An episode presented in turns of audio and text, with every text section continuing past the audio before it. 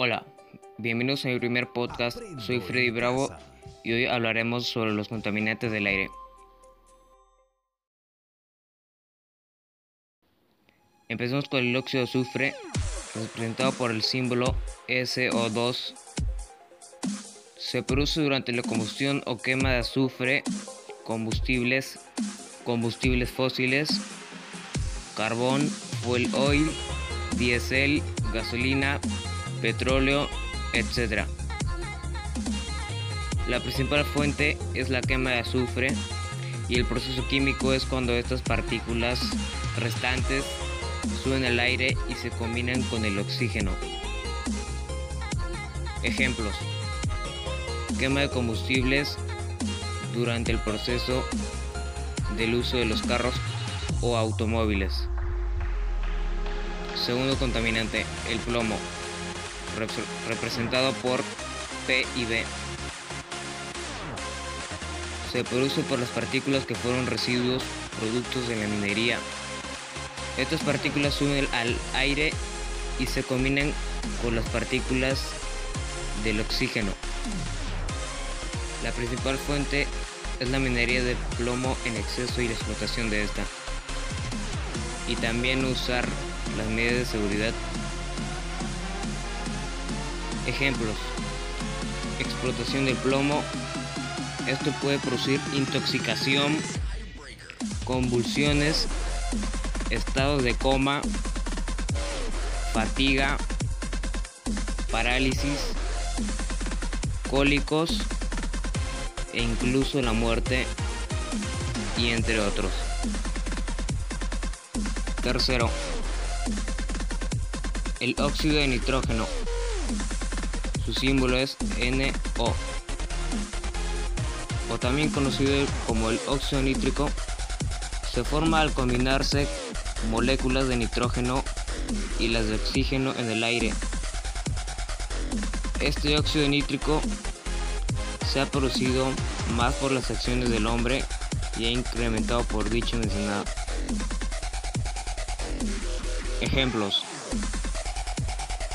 combustibles de automóviles, plantas nucleares y también el propio humano.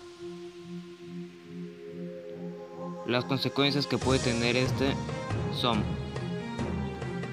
lluvias ácidas. En el momento del proceso de una lluvia se va a combinar con el óxido de nitrógeno y va a hacer que las gotitas de agua se combinen con este químico y empiezan a arder y así se llama lluvia ácida. Contribución al calentamiento global y daño a la capa de ozono. Cuarto, compuestos orgánicos volátiles o por sus siglas COP. Son sustancias químicas que incluyen carbono en estas. Son vapores o gases Contienen carbono, nitrógeno, oxígeno, flúor, cloro, bromo, azufre e hidrógeno. Se producen de manera natural y artificial. Las maneras naturales son procesos químicos, isópreno, vineno, limóneno. Los artificiales son quema de combustibles, quema de carbón, quema de madera, uso de gasolina, uso de solventes y uso de aerosoles. Los ejemplos son que se producen en diversas industrias, fábricas, empresas, entre otros. Las consecuencias que tienen esta son toxicidad, volatilidad, inflamabilidad, liposubilidad, daño a la salud, náuseas, fatiga, mareos, irritaciones al cuerpo, entre otros. Quinto y último, el óxido de carbono por sus siglas CO2. Es un compuesto químico y gaseoso compuesto por carbono y oxígeno. Este existe naturalmente en el planeta Tierra y en su capa de ozono y no hace mucho daño.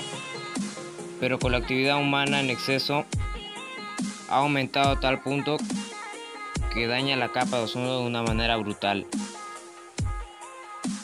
Unas fuentes de esto son la mala ventilación provocada por los humanos y consecuencias, aumento y atribución al efecto invernadero.